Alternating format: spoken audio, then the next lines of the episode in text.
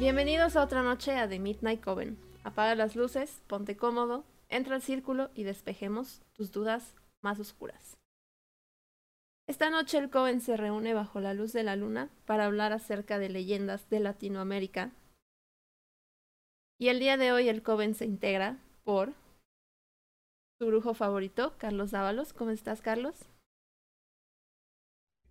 Muy bien, buenas noches, qué, qué, gusto verlos, qué gusto tenerte por aquí, Caro, y coincidir. La vez pasada no se me hizo, así que estoy muy, muy contento. Y también, ¿por qué no? Nuestro nuevo integrante que ya irán conociendo, pero quiero decirles que es sumamente inteligente. Aquí, Abraham. ¿Cómo estás, Abraham? Bien, bien. Aquí este, de, deseoso por compartirles la, la historia que tengo. Y y bueno, por supuesto, el día de hoy nos acompaña una invitada que ustedes ya conocen, quieren mucho porque ya la tuvimos, nos dejó volando la cabeza cuando la tuvimos hablando de numerología. Tenemos aquí a Caro. Caro, ¿cómo estás? Eh, muy bien, la verdad. Hoy ha sido un día productivo y creo que voy a terminar con broche de oro el día, así que estoy otra vez feliz de estar con ustedes compartiendo y pues siendo con ustedes también acá. Sí, qué emoción. sí. Pues, bueno, antes de entrar en, en el tema del día de hoy, quiero decirles que cuando ustedes estén escuchando este episodio, que va a ser el miércoles 27, vamos a estar muy cerca, muy, muy cerca del primer eclipse en Tauro. Entonces agárrense.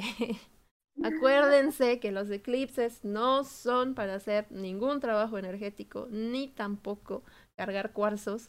No hagan tonterías, por favor.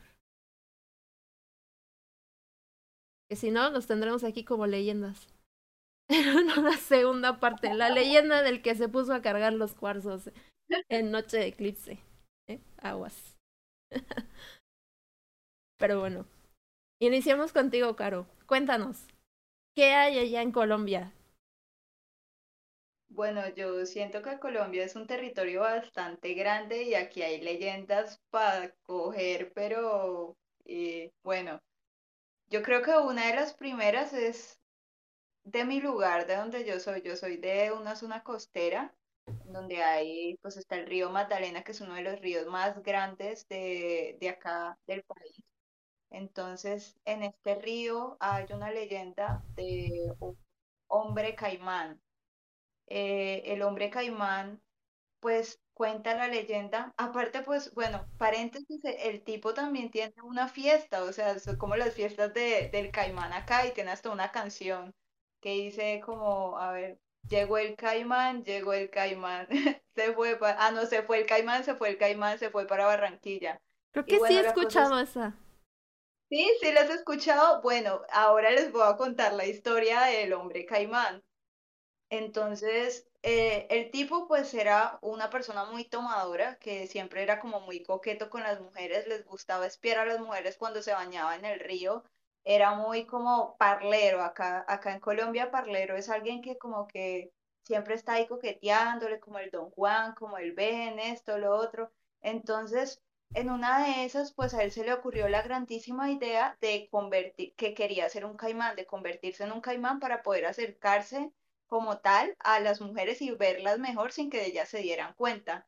Entonces cuenta la leyenda que él se fue a donde un brujo en La Guajira, que es como, eh, bueno, queda como a dos, tres horas del lugar de donde él era, pues, de Ciénega, entonces él se fue para allá y le, el brujo le dio varias pócimas. Una era para convertirse en caimán y otra era para volver a la normalidad de, pues, a convertirse de nuevo en un humano.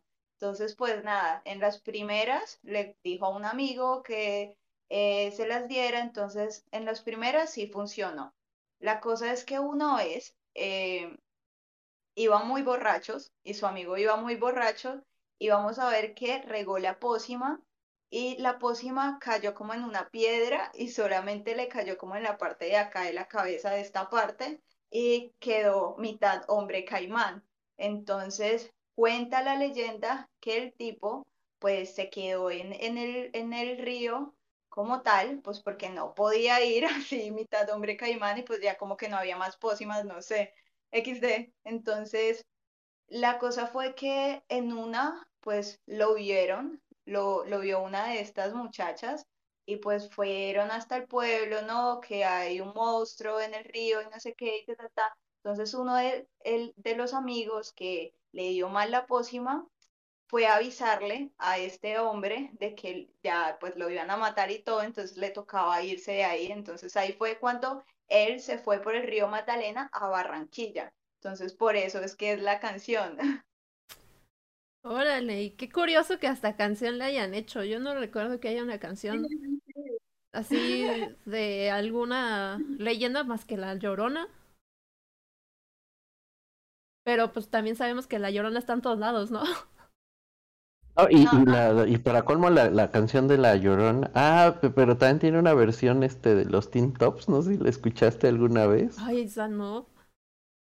En una calle cerca de la prepa dicen que sale La Llorona loca.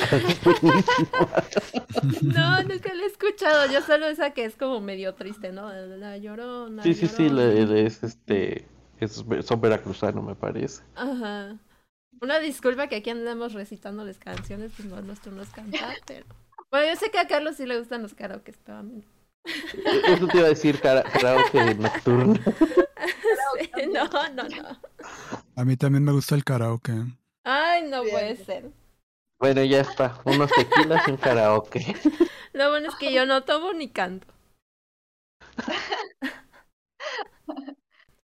eh, Carlos, te decía, corrígenos si, si estamos o no en lo cierto, pero esto se podría tratar como de un caso stereomorfista. Exactamente, es un caso de teriomorfismo. Hay que volver a hacer un programa de teriomorfismo porque cada vez nos encontramos con más, con más este, casos. El, el teriomorfismo, para, para los que no, no, no, no han escuchado el término, es eh, la habilidad que generan algunos hombres para convertirse en animales. Eh, se cree que los dioses egipcios eran teriomorfistas. En México se tiene la idea de que existen los, los nahuales y los nahuales son también una forma de teriomorfistas. Y bueno, creo que tengo una leyenda argentina buenísima sobre, sobre teriomorfismo. A ver, dale, dale. ¿La, ¿Me la he hecho de una vez? Sí, sí. Pero es que esta no sé si entra en el caso de leyenda porque incluso salió en muchos diarios de, de Santiago del Estero. Pero bueno, va, vamos a ella. Resulta que Santiago del Estero es, es una población eh, muy grande, muy calurosa, desértica de Argentina. Y es, es tan, tan amplia que los poblados están muy alejados unos de otros. Entonces cuando la gente llega a alguno de estos poblados de Santiago del Estero, la única manera de llegar es en tren y te bajas del tren en una estación desangelada, eh, decrépita por, por el polvo y por el calor y por la sequedad que ahí ronda.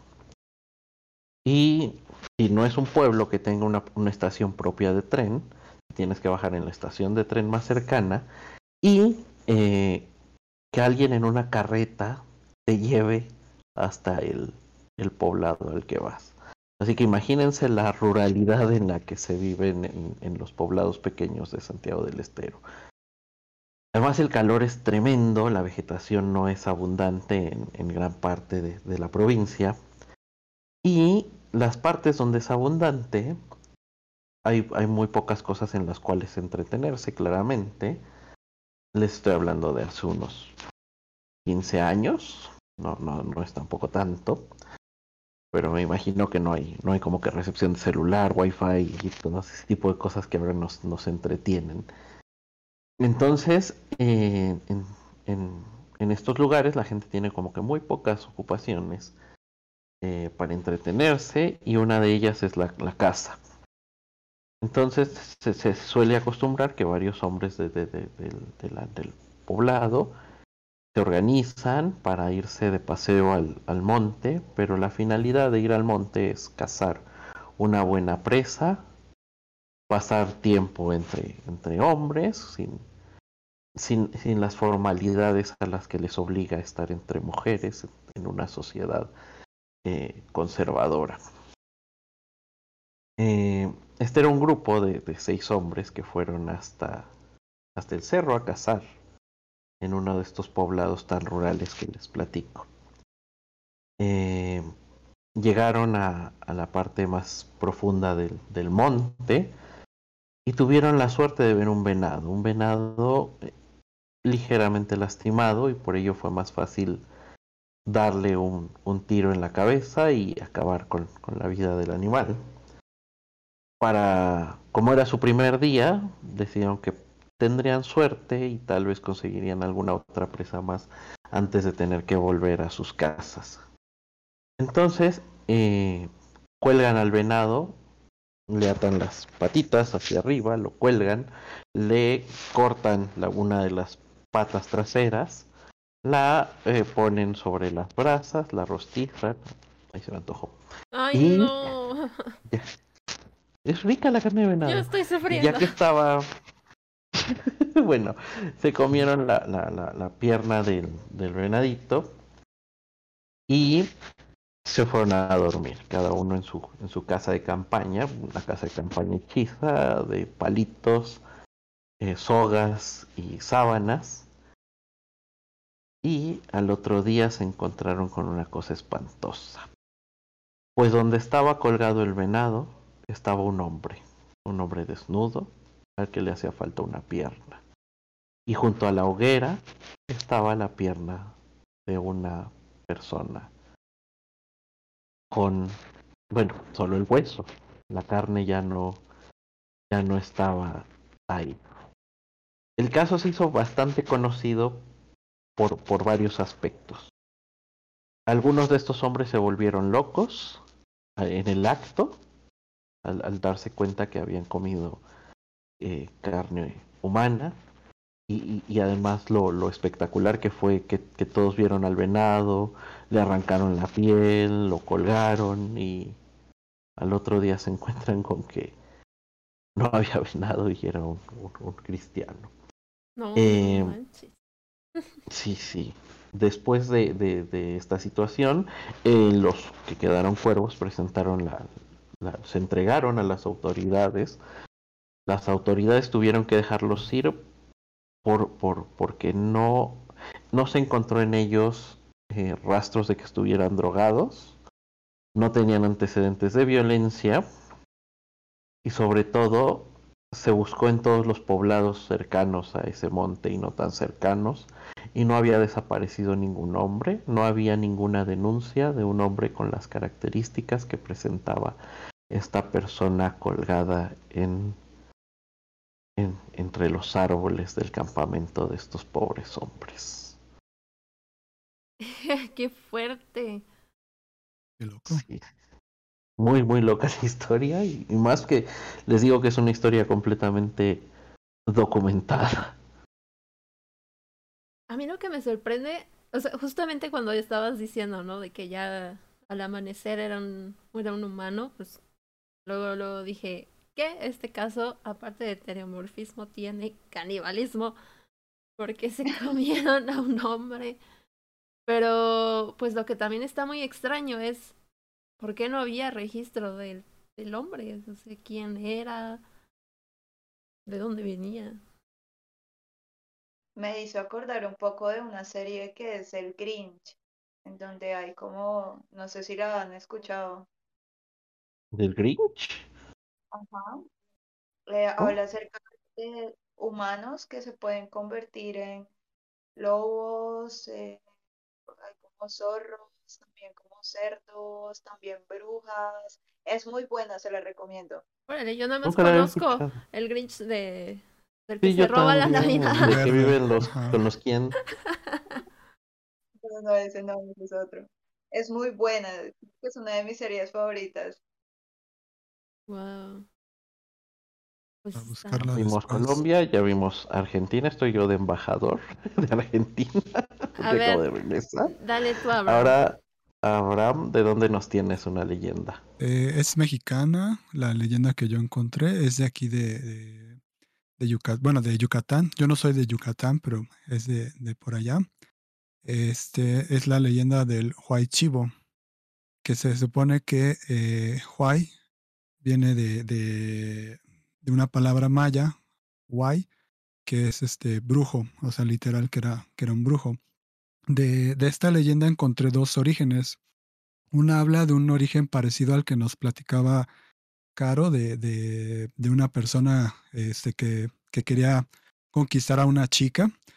Eh, se supone que era un, un, un niñito que vivió así como en, el, en, el, en, el, en un pueblo lejano, no, en ciudad, este, y se enamoró de una, de una chica y pues por ahí para poder cortejar a la, a la chica, eh, según él intentó este, acercarse a, ella eh, a través de un pacto con, con el diablo, o sea, me- medio ilógico, ¿no? En, en lugar de intentar primero este, pues otro tipo de cortejo, pues luego, luego fue como este, a buscar algo con, con el diablo. Y pues el diablo, eh, como es el diablo, le prometió cosas, pero no le dijo cómo, ¿verdad? Entonces, esta chica se supone que eh, cuidaba las, las cabras, cuidaba los chivos, y pues este, el diablo que hizo, pues lo convirtió en chivo, se supone, ¿no? Eh, ya fue y se, se, se acercó, según el, el, el, este chico, a, a, a la chava, pero pues en realidad la chava pues nunca le hizo caso al chivo, ¿no? O sea, como que ibas a, enamorarte de un chivo. Entonces, este, trata de invocar otra vez al diablo y el diablo le dice, eh, bueno, sí, está bien, te, voy a ayudar. Y lo deja convertido en mitad chivo, mitad, este, mitad humano, ¿no? Entonces, eh, de ahí viene, digamos, es otro, otro caso parecido al también al de, al de Carlos, pero pues no tanto, porque en realidad se supone que es el, el diablo el que le, le hizo esta, eh, esta transformación. Ese es No uno de los, de los orígenes. Casi, pero no. Ese es uno de los orígenes de, de este del, del, del Huay Chivo. Y el otro que encontré es un poquito más, este, más macabro, que dice de, de una pareja que vivía igual en un, en un, este, en un pueblo. eh, y que eh, este señor, eh, hasta encontré el nombre, era, le decían que, que se llamaba Don Porfirio, según, de, de, este, de este otro origen. Entonces, eh, todo esto era en las épocas pre- precolombinas. Entonces, este, pues él, él era como un chamán, este, la gente iba con él para, para cuidarse, para tratarse de alguna enfermedad, pero digamos que esa era su, su portada eh, o su, su frente, porque en las noches lo que hacía eh, el señor Don Porfirio, según, este, lo, le, le decían que, perdón, perdón, eh, eh, le, le daba a su, a su, a su mujer una, una pócima para que se quedara dormida todo, todo el tiempo. y entonces eh, él salía a destruir las, este, las cosechas, a, causar maldades, eh, pero en una, en una forma muy macabra, porque la, la leyenda ahí, esta sí siento que la, la, la hicieron un poco hollywoodesca hasta eso. Eh, según el ritual que hacía el señor este, era que se, se quitaba la cabeza de humano con este ritual y se ponía la, la, cabeza de chivo. Y así con la cabeza de chivo era con lo que tenía según la eh, poderes para, para provocar este eh, pues varias cosas. Porque esta, y este es de donde viene la, la parte un poco más moderna, porque hay dos reportajes, este, del 2016 y otro de, del 2018, donde se supone que gente lo, lo, lo, vio al este chivo, pero ¿cómo es que lo reconocen o cómo es que saben que, es el, el, el, el, Huay chivo? Es de que según eh, se te aparece en las noches, Entonces, eh, si tú vas caminando en las noches, ya saben, Yucatán y todas esas áreas del, sureste de- del país son como muy selva, ¿no? Entonces, así que mucha luz que digas no, no hay, aunque estén es- en las, en las ciudades grandes. Entonces, de plano te vas a encontrar caminando en algún lugar oscuro, siempre. Entonces, eh, pues muchas personas lo, lo, lo, lo han encontrado porque empieza a oler así. No, no, no describen que como chivo, sino que huele, aunque los chivos ya ven que huelen bastante feo, pero que huele, huele raro, o sea, como que te empieza a, a- a dar un, un olor chistoso. Y cuentan que si tú eh, volteas a verlo directamente a los ojos, te empieza un malestar feo, así, este, es como que la, característica principal que estas este, personas, que es, son reportajes en los que platican estas personas cómo, cómo se sentían, pero es como que en general más gente lo, lo, ha, lo ha presenciado ¿no? en esa área de, de, Yucatán. Entonces, eh, pues se espanta la gente y trata de, de no salir o, o, no salir solos, o de plano dicen que si, si, lo, si lo llegas a, a, a ver así tantito de lejos, que te voltees y trates de evitarle eh, la mirada, porque si no te, te, te, te, va a cargar el chivo, dicen este, otras, en otras de las, de las de los relatos. Este, entonces, regresando un poquito al, al, al origen de, de, de, la historia del, de, del Huay, del Huay Chivo, eh, les digo, este otro origen como que no, no, se, no se los creo tanto, porque también platica de que pues en el pueblo de, originario de, este señor se daban se dieron cuenta como que, que, que no estaba él cuando estaban todas las demás personas reunidas y pues tampoco estaba la esposa. Entonces, pues que según estas personas fueron a buscarlo a su casa y pues le platicaron todo lo que pasaba a la, a la señora, o sea, que, que las cosechas, que, que, los niños estaban desapareciendo, o sea, que todo lo, lo que estaba pasando en el pueblo, ¿no? Eh, y ella pues no creía nada, decía, no, es que no puede ser mi, mi, marido, él es muy bueno, él siempre nos, nos está ayudando, bueno, le ayudaba a todo el pueblo a, a, a curar, ¿no? Y según que estas personas pues consultaron con un, con un brujo de un pueblo cercano y les, les comentó que, que sí, que había alguien haciéndole este, algo uh, malo al, al, pueblo en general.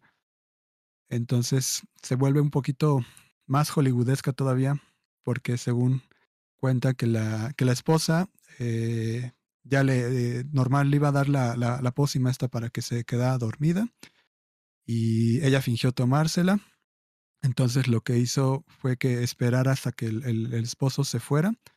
Y como cuando hace el ritual este, el señor deja su cabeza humana ahí en su casa, pues lo que hizo fue la señora, este, pues, acuchillar a la, a la cabeza, a la cabeza humana.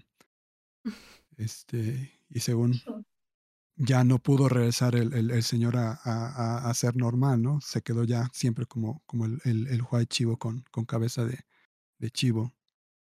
Pero entonces lo catalogaban como brujo, o sea, regresando igual a, a lo mismo, uh -huh. ¿no? Era... Medio brujo, medio teniomorfista. Exacto.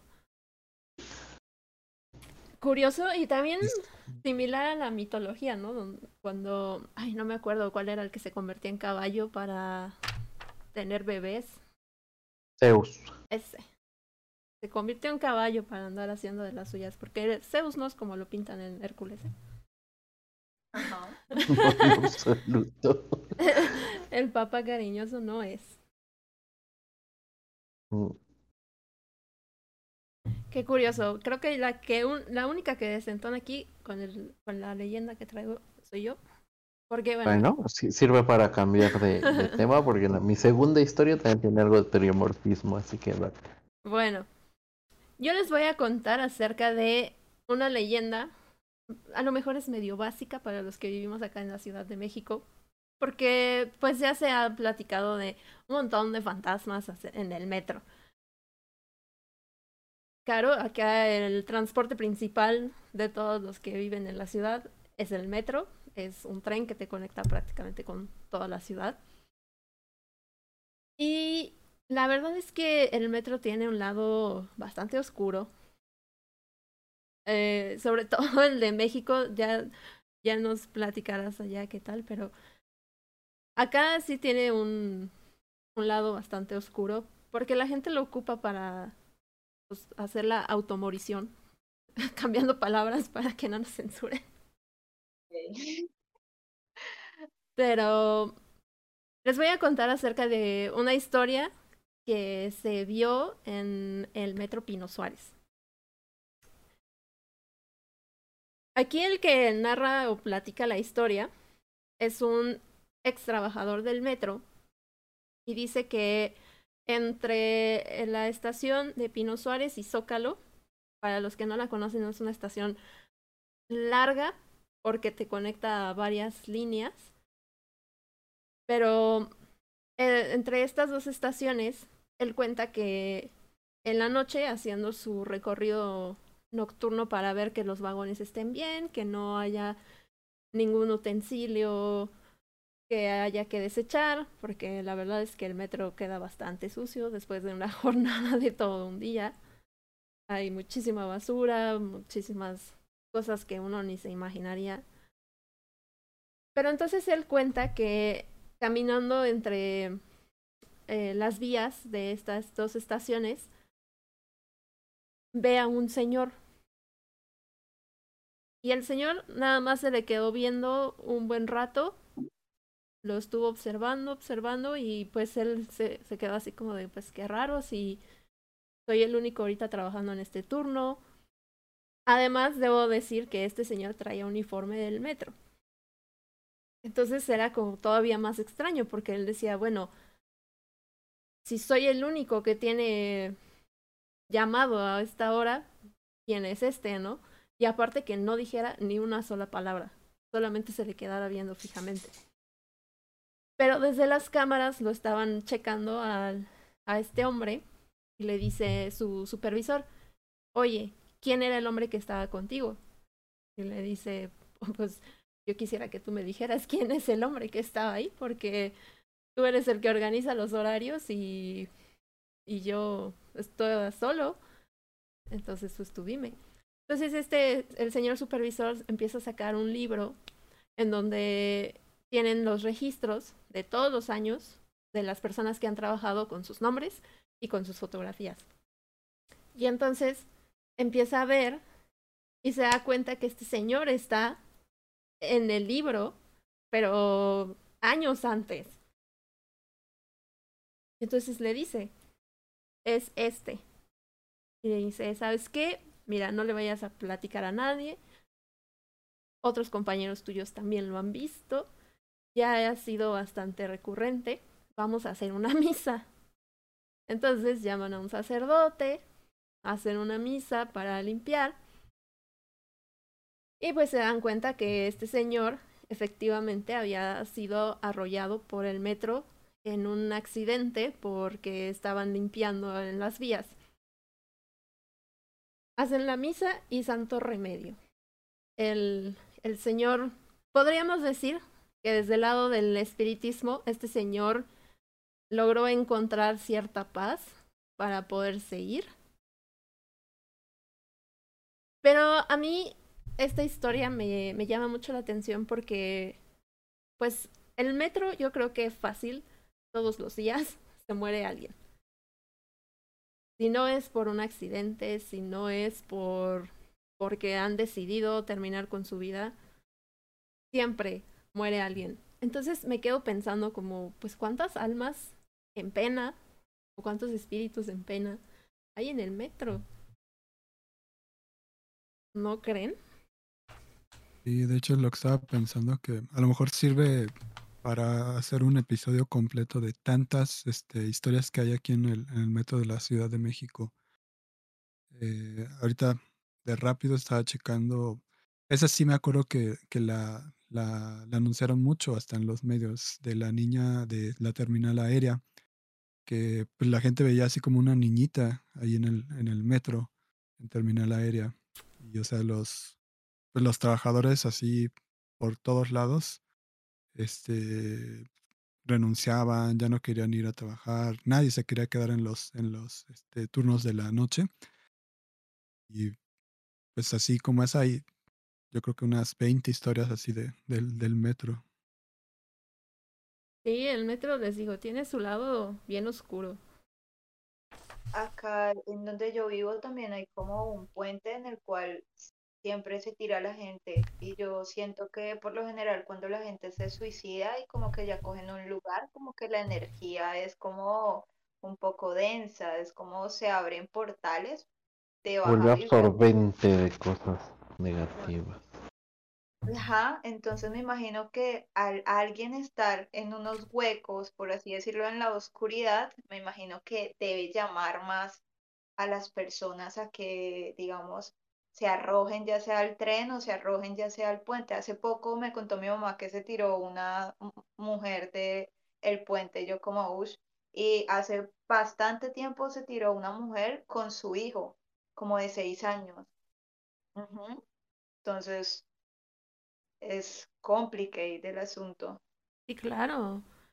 Y pues la carga energética, ¿no? Porque no solamente es este el, el mismo hecho de terminar con tu vida, sino también el hecho de acabar con la vida de otro y la tristeza que estás arrastrando, todo lo dejas en ese espacio. Y les tengo el dato curioso. El, la- ¿Cuál creen que es la estación de metro con más suicidios? Yo creo que es ermita.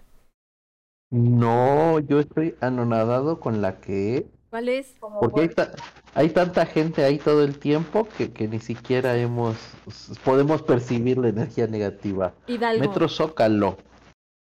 Zócalo. Zócalo. Ajá, Zócalo. ¿Eso en dónde queda? El Zócalo Es- es, es- la estación Es la prácticamente, plaza principal de la ciudad. prácticamente la que estamos hablando. O sea, Pino Suárez, Zócalo se- Ah, están conectadas. Aunque si lo, si lo piensan este, de esta forma, la estación Zócalo, ¿qué es lo que hay allá a un lado? La Sí. catedral y las pirámides. o Exacto, sea, lo mismo que ¿no? estaba pensando. Es sí. un, es un centro energético bárbaro, yo creo.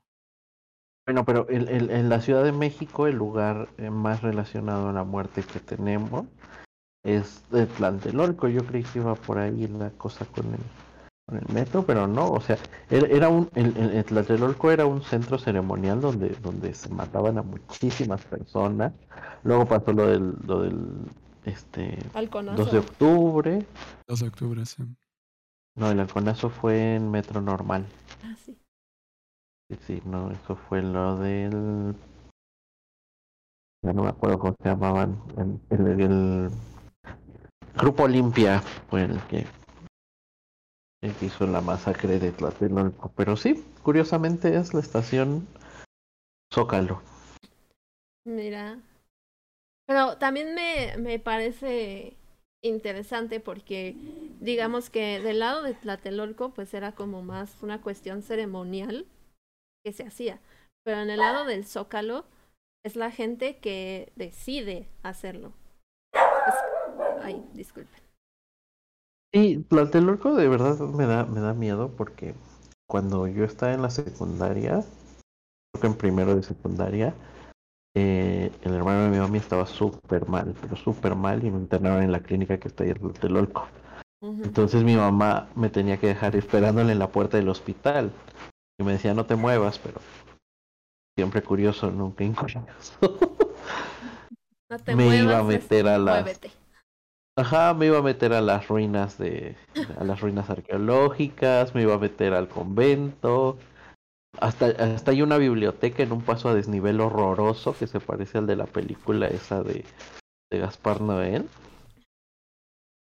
Entonces, y yo andaba como sin La de irreversible. 12 años, irreversible esa. Ay, a mí Ahí la- estaba yo. el cambio de, de lado en la estación de Buenavista y hasta los mismos colores tiene, o sea, los azulejos rosas y las luces que parpadean.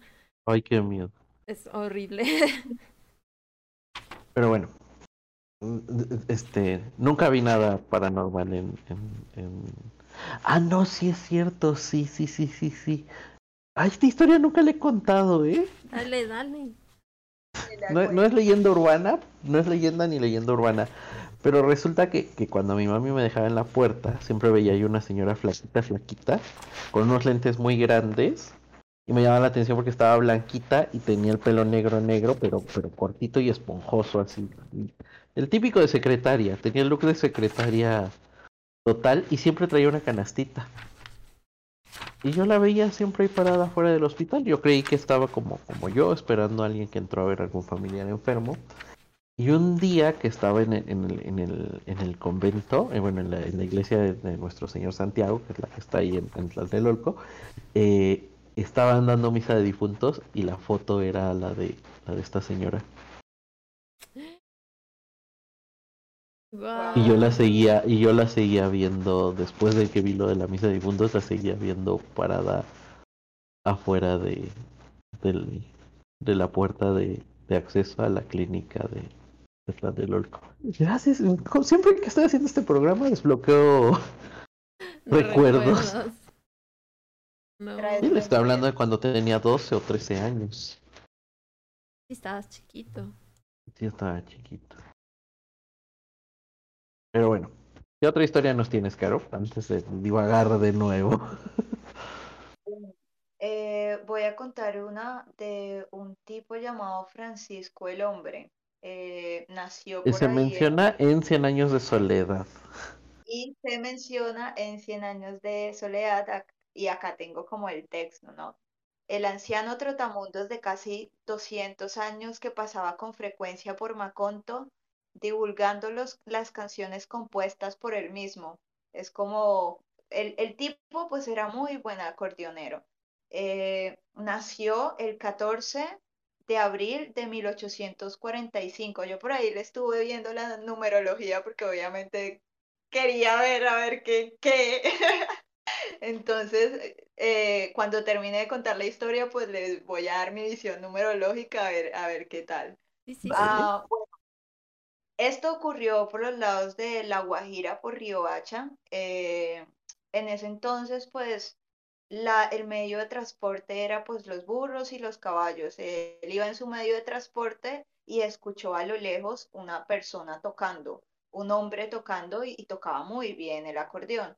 Por lo general, eh, los acordeoneros tienen la costumbre de hacer como tipo batallas, enfrentamientos de pullas.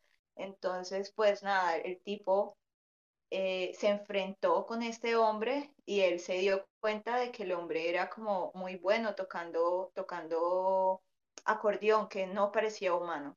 Entonces, la cosa es que vamos a ver que estaba tocando con el diablo. Entonces el tipo, pues ahí en modo como, uy, carajo, en donde pierda, pierdo mi alma y chao, o sea, te vi. Entonces, nada, el tipo como que la dio toda, la, la cosa es que eh, cuenta la leyenda que él cantó el credo al revés y tocó como las melodías más hermosas de, de pues con su acordeón, entonces pues así fue como le ganó al diablo. Eh, y pues que obviamente se sentía un olor a azufre, todo raro. Eh, la cosa es que yo estuve por ahí viendo y pues él tiene el número como grupal de karma eh, 4 y también el número de Don tiene un 4 y pues el número 4 es como el, el, el número del medio, en el número como de que está como en lo paranormal, como en el que percibe espíritus y este tipo de cosas, así que podría ser real. Y aparte pues también el tipo como que fue eh, como uno eh, de los íconos en el vallenato acá en Colombia, entonces hay varios festivales, eh, está pues el Festival de Francisco el Hombre en La Guajira, que se celebra, y también la tarima, aquí hay un festival vallenato que hacen en, Valledupar, la tarima también tiene en conmemoración a él, tiene el nombre de él, entonces es como, es muy conocida la leyenda, ha salido en novelas, por ahí tiene una película en el 2000, a ver, la película se llama El acordeón del diablo. Ajá.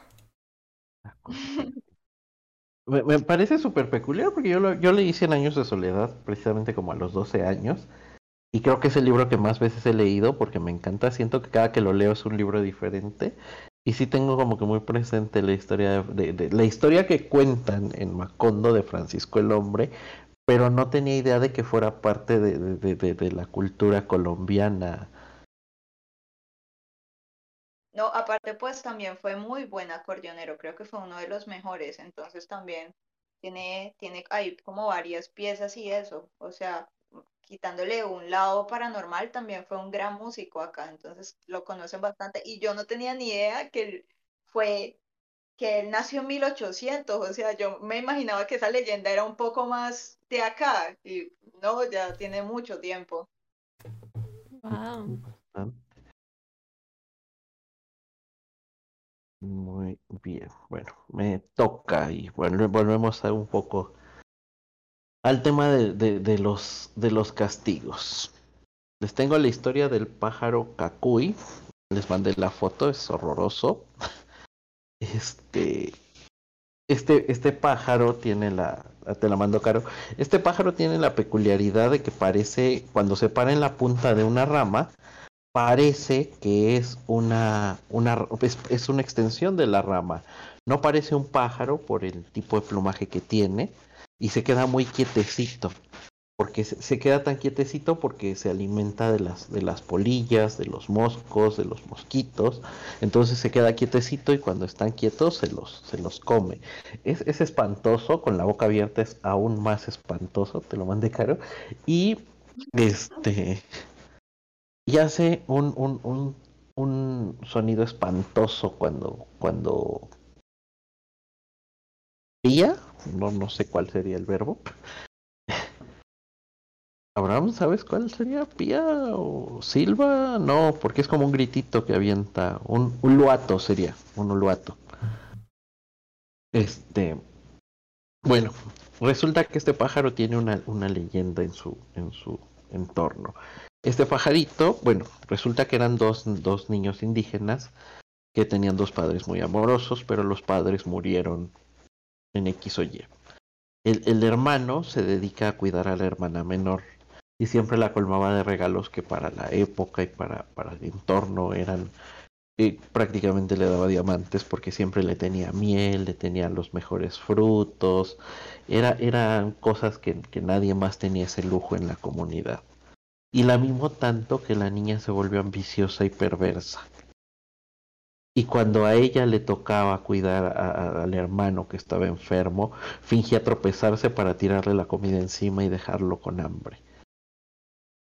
Entonces lo maltrató tanto, tanto, tanto, que una, que una vez, eh, fastidiado, la llevó al bosque y se internaron en lo más profundo. Y cuando estaban en lo más profundo del bosque, le dijo a la niña que subiera a tomar eh, algunos frutos de un árbol que estaba muy, muy alto. Y ya empujó a la niña y la ayudó a subir.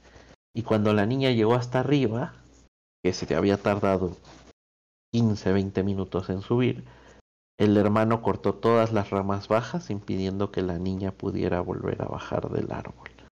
Y la dejó ahí abandonada. Pero ella había sido tan cruel en, el ideario, en, el cultural, que, la magia del bosque la castigó.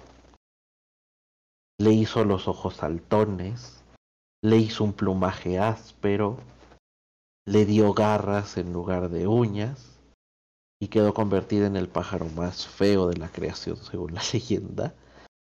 Y lo que es curioso es que, que, la, que el pájaro siempre ulúa un sonido que suena como cacuy. Y resulta que en la lengua indígena, cacuy significa hermano. Así que está condenada para siempre a llamar a su hermano. Como una tipo llorona, pero de hermanos. Sí. Y, y que está el pájaro, que el pájaro vive. Aparte que connotación karmática tan ush. Sí. Así que no sean crueles con sus hermanos o se van a volver pájaros. no, eso sí da miedo. No cualquier pájaro, sino uno horrible. Uno Sí, feo, ojos con ojos. Sí, sí, sí, se van a parecer a Pepillo Origel y no guacal. Ok.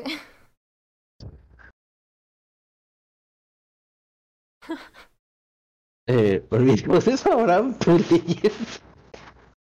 ¿Cómo, cómo? ¿Qué- ¿Qué otra leyenda nos tienes, Abraham? Otra leyenda. Este. La verdad es que no busqué otras, es la única que tengo ahorita, pero de esa misma leyenda, este, les puedo contar un, un relato, este, es un poquito nuevo, el que les decía de, de- Chivo. del 2018. Eh, era, según es, es, es un círculo de, de personas que lo estaban contando así como en, a manera de, de, de cuento, pero eran conocidas de la persona que lo estaba narrando. Está de hecho en Facebook el, el video. Este, porque, eh, digamos, es como un, un avistamiento de este, de Huay Chivo, pero pues un poco más súper moderno ya, o sea, de, de antes a ahora, y se, se sigue viendo como que parecido. Entonces cuenta el señor que eh, su, su conocido, pues le entraba mucho a, a las copas, ¿no? De repente es, es, es, es cuando pierde un poquito la, la, la realidad de las historias, pero cuando a los borrachos se les baja la borrachera por, por ver uno de estos animales o una de estas criaturas de leyenda, pues como que toma un poquito más de, de realidad. Porque pues este eh, señor eh, cuentan que realmente él, siempre, ha sido, siempre había sido así como muy eh, travieso, siempre hacía maldades y pues su mamá siempre le, decía eso de, no, pues te va a llevar el, el huachivo, te va a llevar el huachivo. Pues el señor este, bueno, en su momento de chavo, niño, pues no, nunca creía.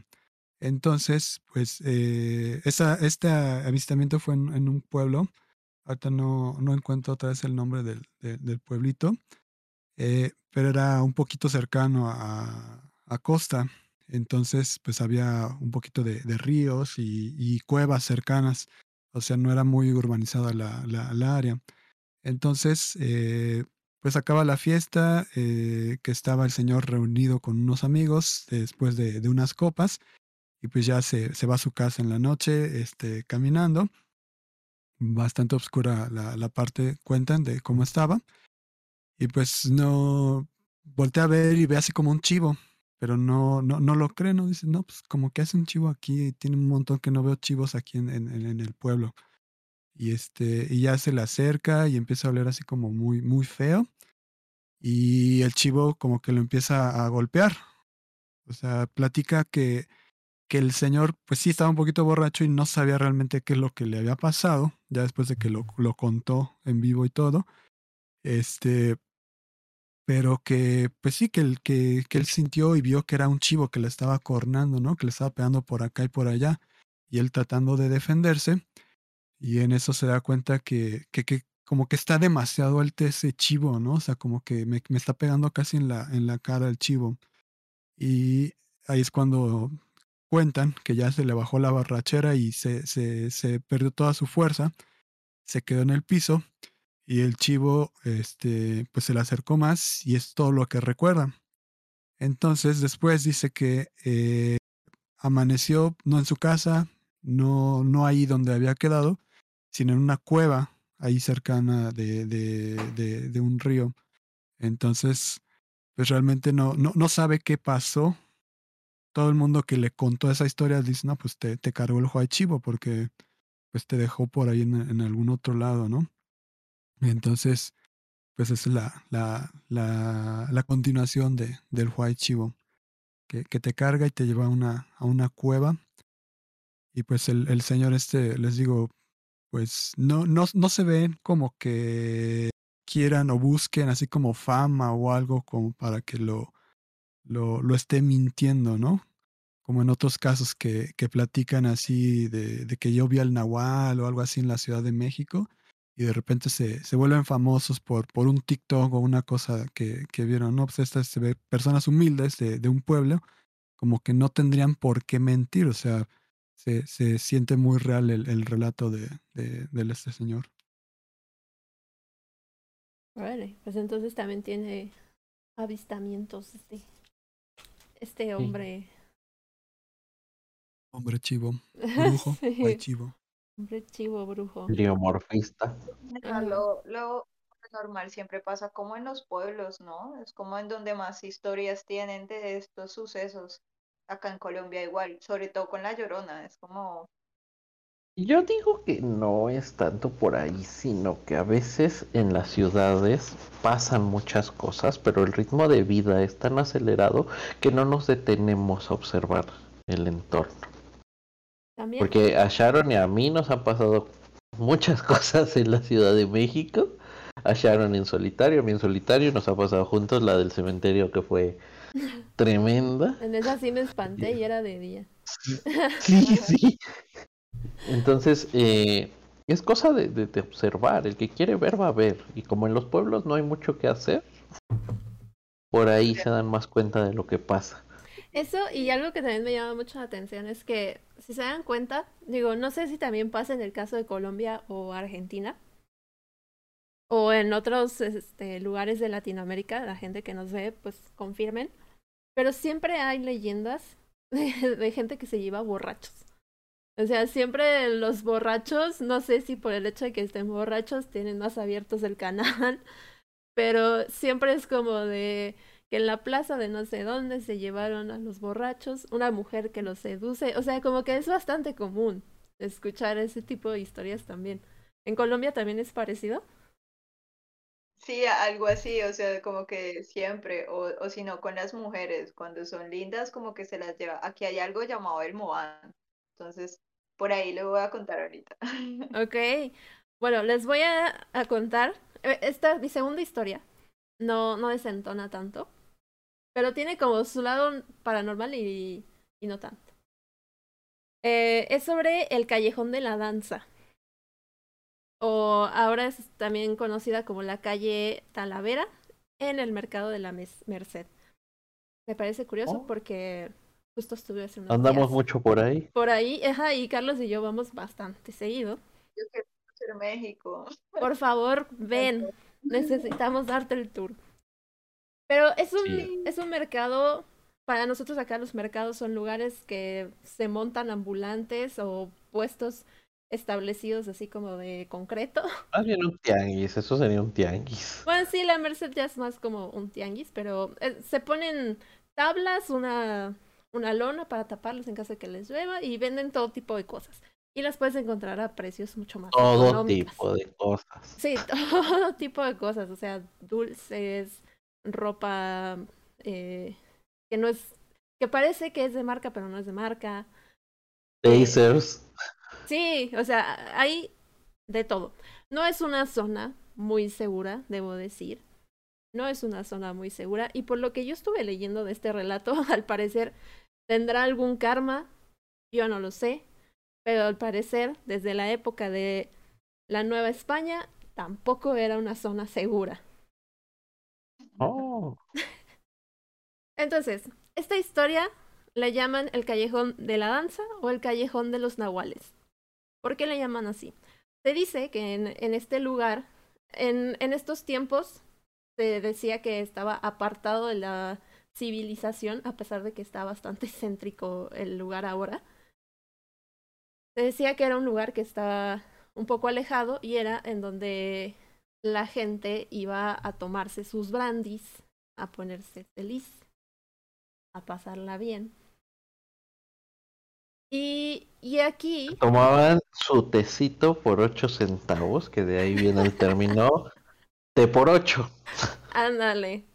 Entonces se Pedían decía, un té alcoholizado por 8 centavos. entonces se decía que en este lugar, yo creo que tenía que ver con los brandis que se terminaban echando, pero lo terminaron llamando como la fiesta mágica, que está organizada por nahuales, o en este caso, teriomorfistas, o gente que cambia. Y aquí se decía que se juntaban todo tipo de gente, brujos, nahuales, etcétera, etcétera, con apariencias muy parecidas a las que hemos estado hablando, así plumas, pájaros, uñas largas, feas. Y en estas celebraciones se robaban a niños, niños que estaban por la zona. Entonces, aquí un, un soldado del virrey llamado Sebastián eh, se empieza a preocupar y se dice como, bueno, ¿a dónde se están yendo todos estos niños? ¿Qué está pasando? ¿A dónde los llevan? Y se pone a investigar, yendo a estas fiestas, indagando más que hay a profundidad. Y una noche este hombre se disfraza como con una capa negra, se va con sus pistolas a, a los costados, dispuesto a, investigar. Se tomó, por supuesto, su brandy para ir mucho más valiente. Y entonces se da cuenta que estos hombres y estas mujeres estaban disfrazados, que utilizaban estas plumas para espantar a los niños, espantar a las madres. Obviamente las madres se ponían súper locas porque, bueno, desesperadas porque no, no estaban sus hijos chiquitos. Y entonces se dice que estos niños los tenían encarcelados como tipo calabozos. Los tenían a los niños todos con harapos, sin comer, y los estaban entrenando para pedir dinero a la calle, cosa que no está muy alejada de nuestra realidad ahora. A veces muchos niños terminan así, terminan siendo separados de sus familias y, y los luego les sacan ojos o los golpean, les quitan piernas para ir pidiendo dinero por las calles en India es muy normal que hagan eso. Sí, acá en México también, ¿eh? Aquí ves una cantidad de niños y te ganan con eso, o sea, tú ves a la señora que a lo mejor no puede ver y va con su bastón y al lado va un niñito pidiéndote el dinero, igual así con los párpados volteados o, o cosas muy, muy terribles. Y pues esto me, me llamó mucho la atención porque junta así un lado místico, cosa que también hemos hablado de, pues de de que los niños desaparecen, pero también tiene una cosa bastante horrible y violenta. ¿Cómo ven?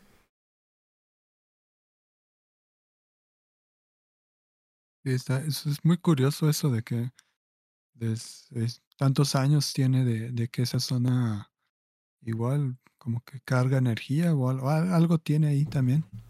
Y tampoco está muy lejos de, de lo que estábamos hablando antes de, del Zócalo. Exacto, no, no está esas, nada lejos.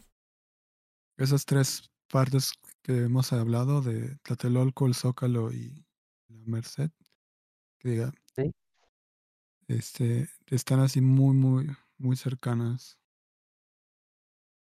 Sí, me llamó mucho la atención el hecho de que pues no estuviera tan alejado a la realidad que ahora vivimos y pues estamos hablando de años y años y años de diferencia. Igual eso es como herencia, a veces hay, digamos, nosotros, nuestra alma, hay como un subconsciente colectivo, entonces todo va a nuestro subconsciente. Entonces es como de que si no, de que si no vemos el patrón y lo rompemos, se va a seguir repitiendo. Entonces, digamos, en Latinoamérica se repite mucho la corrupción, como que eh, los políticos están todo el tiempo robando y eh, esto viene de los españoles, como que llegaron, se metieron poquitos y empezaron a, eso se llama como una historia uh, tri, trivial, historia trivial esto, entonces se va repitiendo y se va repitiendo subconscientemente. Uf. Cuéntanos otra, otra leyenda colombiana. Nos, Caro. nos tenías otra. ok, yo ahora voy a contarles acerca del Moan. El Moan, eh, bueno, hay como varias historias, ¿no? La primera es que él fue un chamán. Esto viene desde antes de la conquista eh, acá, pues, de los españoles. Entonces, eh, era un chamán muy poderoso, entonces que él en un sueño tuvo una revelación eh, de chamán, supuestamente era hermoso, eh, tuvo una visión por un sueño en donde llegaban eh, hombres de hombres en barcos del mar y empezaban a matar, a bueno, a hacer todo lo que hicieron, a robarles el oro, entonces el tipo pues eh, cogió pues el oro que había en ese entonces y se lo llevó como a una cueva. Eh, pues a través de esto el tipo pues empezó como a llenarse tipo, por así decirlo, de veneno y pues él le empezó a cambiar los dientes, le empezaron a salir colmillos, eh, sí, o sea, los ojos como que también les cambiaron. Entonces la cosa es de que él pues se fue a vivir tipo como a una cueva por los lados del río. Entonces eh, se convirtió, eh, ya no era la persona que era antes, eh, y pues tenía mucho oro, ¿no? Entonces cuenta la leyenda que él se convertía, se convertía en, en, en una persona muy bonita, o sea, en un hombre muy lindo, y pues salía a enamorar a las chicas para ver a cuál de todas seducía.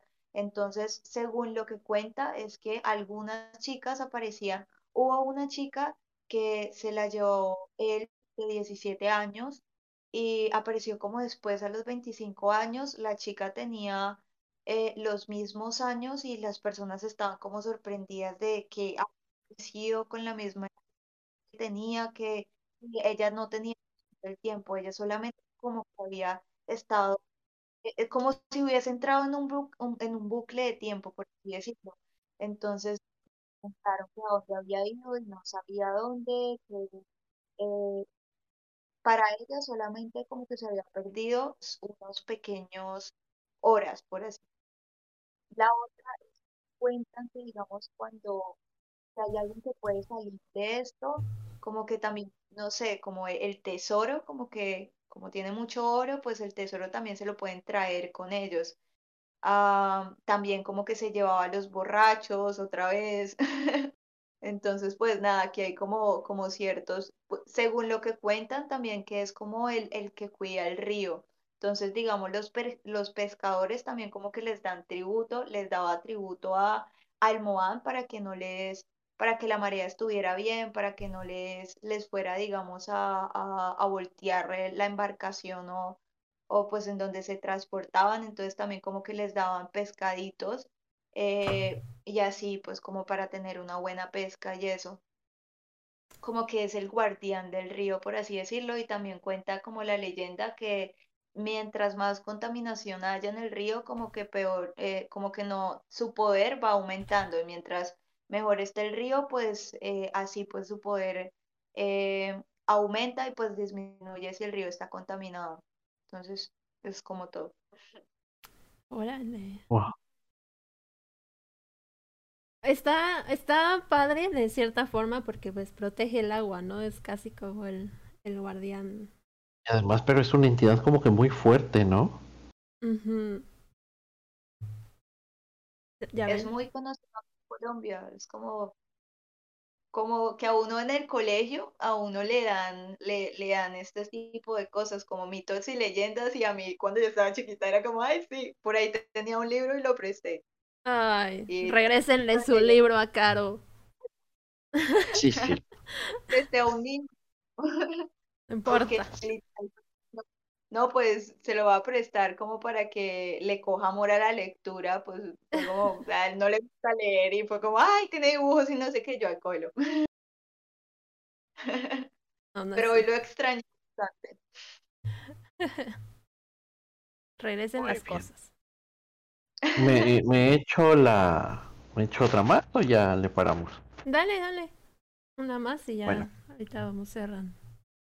Bueno, ahora, ahora me regreso a México, ya me eché dos argentinas, ahora vámonos con una mexicana. Eh, es como que muy sonada, pero como que la gente no tiene el contexto general de quién es el, el charro negro.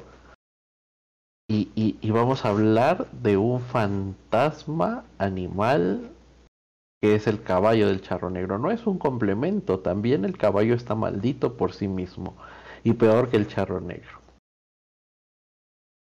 Resulta que era, era un hombre muy pobre, muy pobre, hijo de dos campesinos, pero entre él y sus padres trabajaban para sacar adelante la casa, y aunque él era muy pobre, nunca tenía hambre. Sin embargo, veía pasar a, a los charros con sus trajes elegantes, cafés, negros, azules, su corbatín rojo y sus herrajes de oro y plata, y se volvía loco de envidia cada que los veía pasar.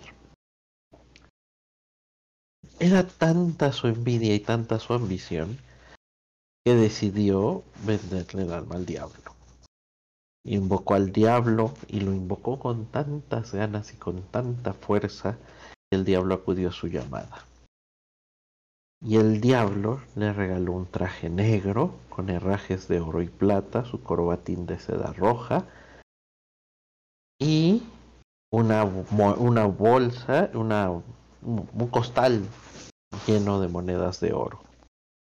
A cambio, el diablo iría por él en tres años para que le entregara su vida y su alma. Y el chico asintió, aceptó, se puso el traje, pero esa misma noche decidió que no iba a pagar su deuda. Me agarró su costal de monedas, agarró a su caballo, que había comprado ese mismo día, un ejemplar negro precioso, y arrancó a todo galope hacia el bosque para huir del diablo. Pero bien dicen que más sabe el diablo por viejo que por diablo, y algo sospechó, y apareció delante de él cerrándole el camino, y le dijo,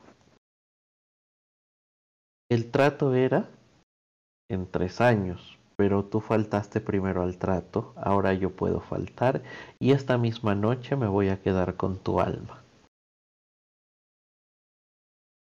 fue a, intentar tocarlo para cobrarse y el caballo, bravo, pateó al diablo.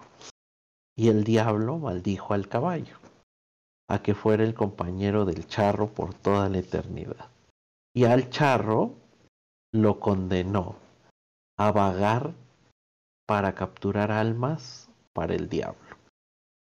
Esto funcionaba así el charro tenía que tentar a la gente, a los hombres, que vagaran solos por, por los caminos rurales, ofreciéndoles la, la bolsa de monedas de oro. Si ellos aceptaban la bolsa, el charro podía descansar y su alma quedaba liberada. Y la maldición del charro negro pasaba al que aceptaba las monedas. Y así es una cadena de nunca acabar hasta la fecha. Ha habido infinidad de charros negros, pero un solo caballo.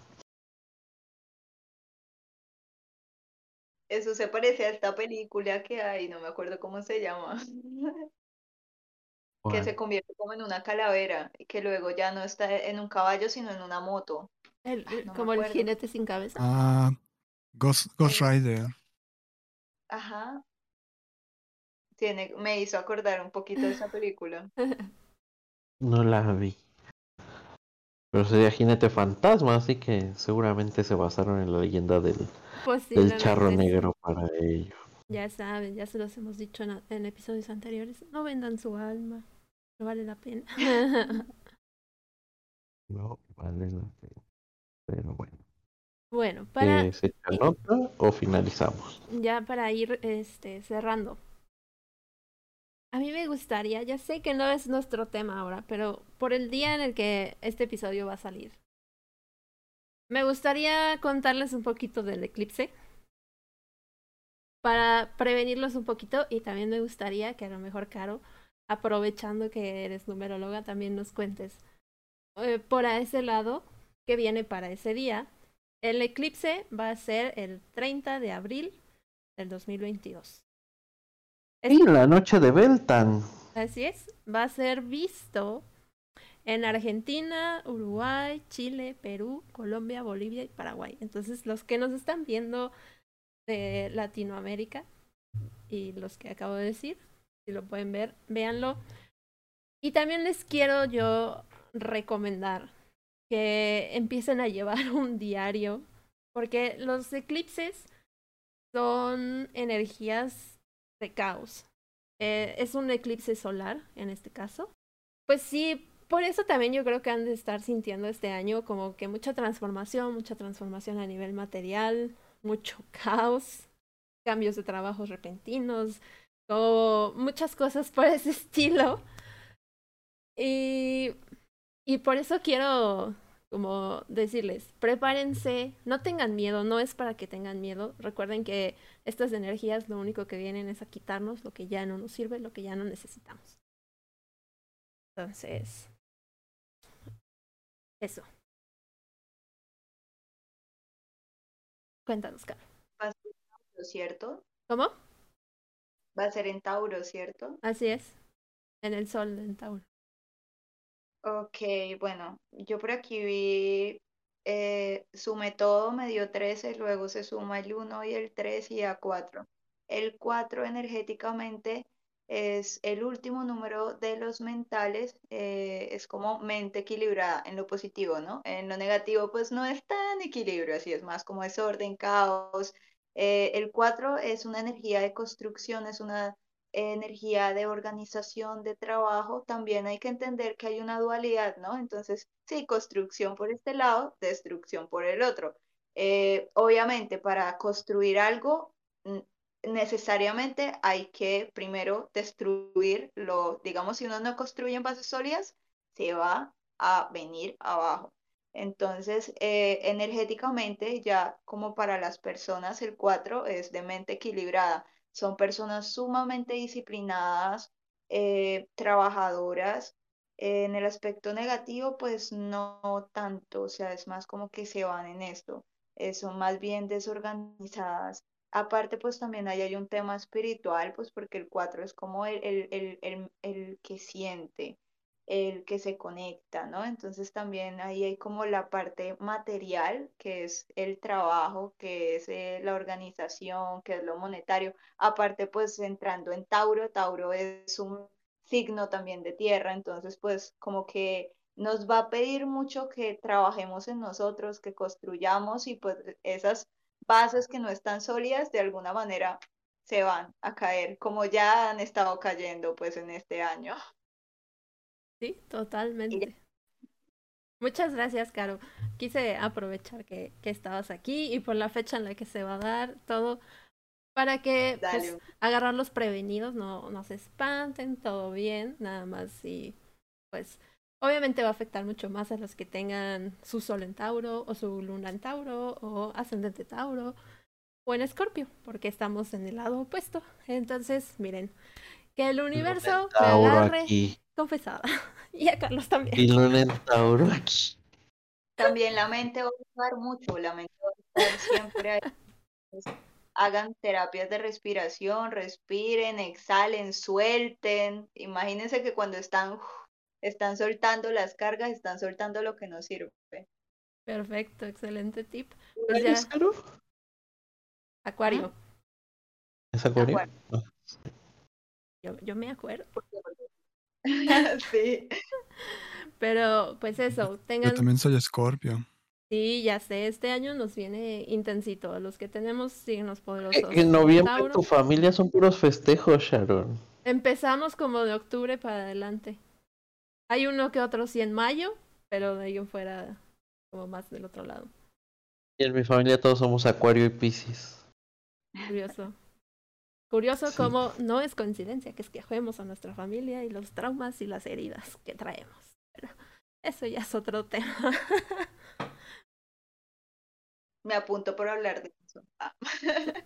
Excelente, yo creo que estaría bien hacer algo informativo. hacer, hacer un crossover entre, entre Caro y Honorata y hablar de todos esos temas. Estaría como muy, muy cool. Sí, viendo astrología y numerología a la par. A la par estaría muy bueno. Pero bueno, eso, eso quería no dejarlo pasar porque pues me parecía importante decirles.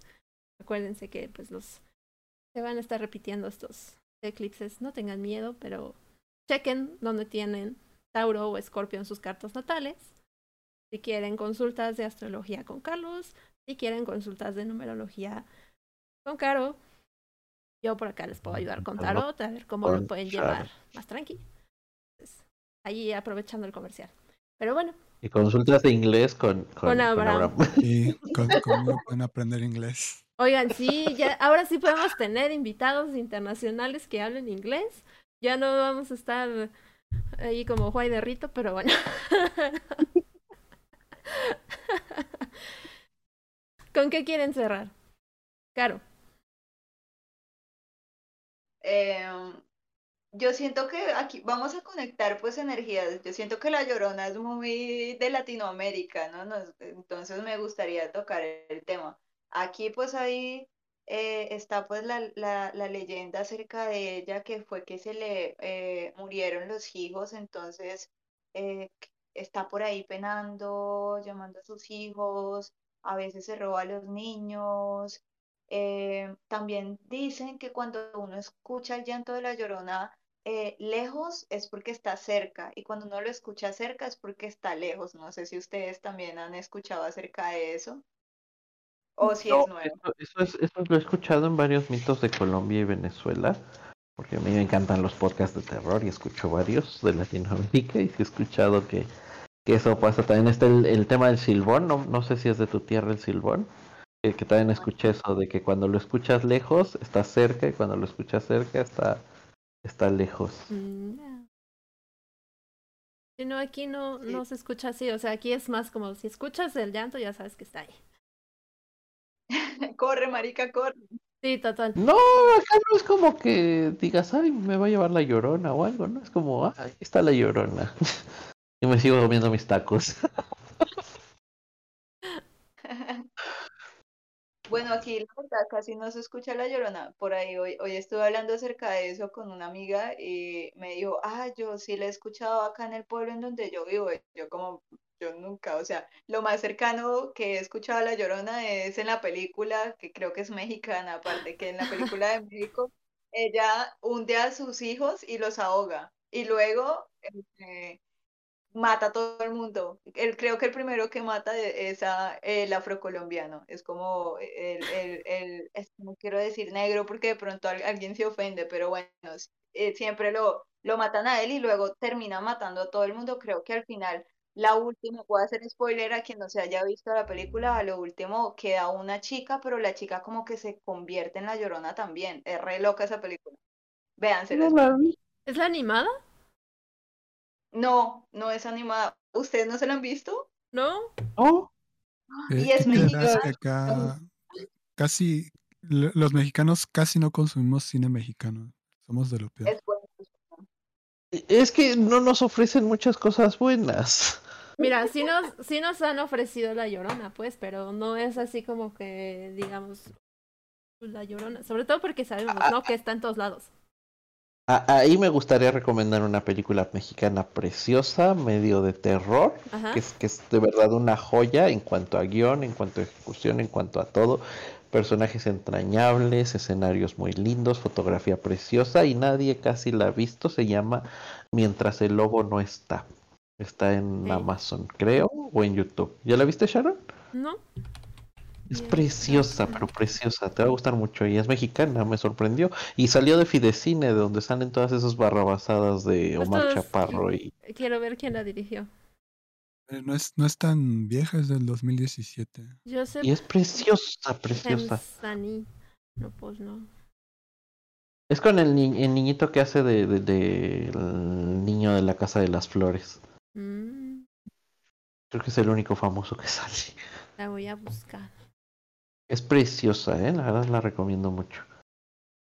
Muy bien. Pues bueno, Carlos, Abraham, ¿con qué quieren cerrar? A mí me gustaría cerrar con que es, es una de las cosas más bonitas y creo que es uno de los episodios que más hemos he he disfrutado en lo personal porque es como sentarnos literalmente en, en, en, en- al lado de una fogata y empezar a contar las historias de los abuelos o las historias de, de nuestros pueblos y, y, es transmitir todo, todo ese conocimiento y toda esa magia a través del, del, de la palabra. Entonces, si nos están viendo, eh, ah, bueno, los que nos están viendo, siéntense con su familia, pregúntenles qué leyendas se saben. Y si hay una que, que digan, esta está medio, medio, medio rara, no se conoce mucho, déjenosla en comentarios. Y para la segunda parte, la- la- la- las investigamos y las abordamos. Sí, porque... Que no se pierdan las leyendas, leyendas. Uf, hay un montón. ¿Tú, Abraham? Y este, Por ejemplo, si, si tienen alguna anécdota, así como la, la que yo compartí, de que se les apareció algo, pues que la, la compartan, la checamos, la, la compartimos en, en el podcast aquí para todos. Y este, regresando también a esta experiencia personal, no sé si lo estoy recordando mal, pero yo me acuerdo, porque justamente yo vivo cerca, bueno, vivía cerca del río de los remedios, o sea, ese río es famosísimo por siempre ser parte de la, de la leyenda también de la, de la Llorona.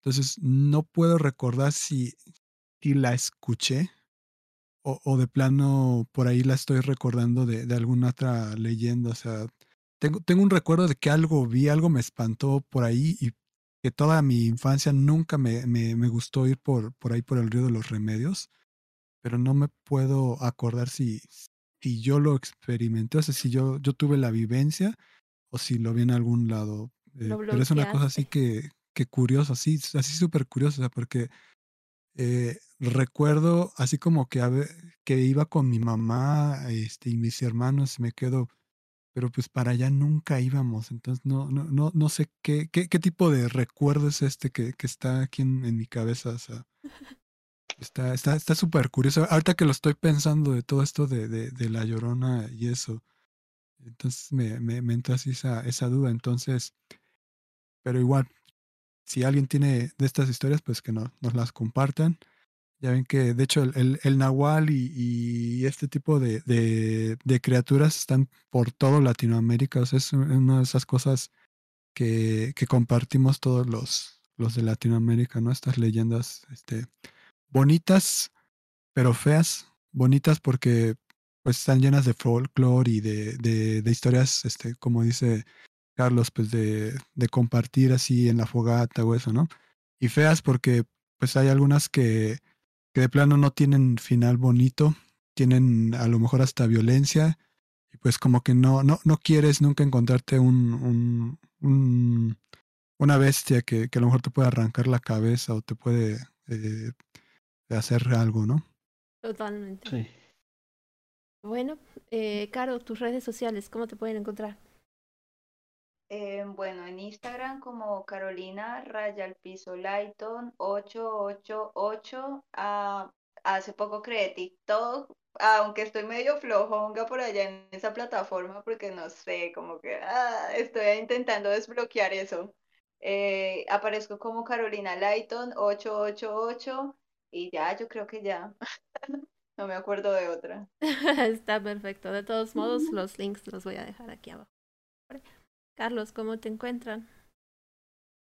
Astrológico Ansus en Instagram o Centro Astrológico Ansus en Facebook. Y tengo TikTok, pero no es lo mío TikTok. Te entiendo. Sí. Abraham, Pues también pueden encontrar en Instagram como Opia-san. Ahorita no, no, he pues, no he puesto nada así como nuevo. Son puras fotos viejas, pero voy a empezar a, a ser más activo ahí. Este, a lo mejor hacer un TikTok eh, a futuro, lo estoy pensando. Y en Twitter como Vesperam02. no le tengan miedo a hacer comunidad tiktokera. No le tengan miedo. A mí sí me gusta. No soy tan activa porque me tardo mucho tejiendo. Yo subo mucho de tejido, pero no. Luego me tardo mucho haciendo un solo video. Sí le quiero meter un poquito más, pero ya veremos. Pero a mí síganme en TikTok. Yo luego sí subo TikToks. Este, bueno, yo estoy como arroba shark en todos lados. Facebook, Twitter, Instagram, TikTok. Y si me encuentran en alguna otra, probablemente no sea yo. Em, no se olviden de seguirnos en todas nuestras redes sociales. Les agradecemos mucho que se suscriban a nuestro canal, ya casi llegamos a los 100. Denos like, por favor. Compartan este video si les gustó. Escúchenlo con sus familias. Les trajimos los unicornios y los ponis oscuros pero tranquilos que les prometimos en el episodio pasado. Ya saben que pueden ser parte del Coven mandándonos sus historias paranormales a midnightcoven0.gmail.com o si pueden unir al grupo de Facebook que estamos como Coveners. Como siempre, todos los links están en la descripción. Nos vemos Bye.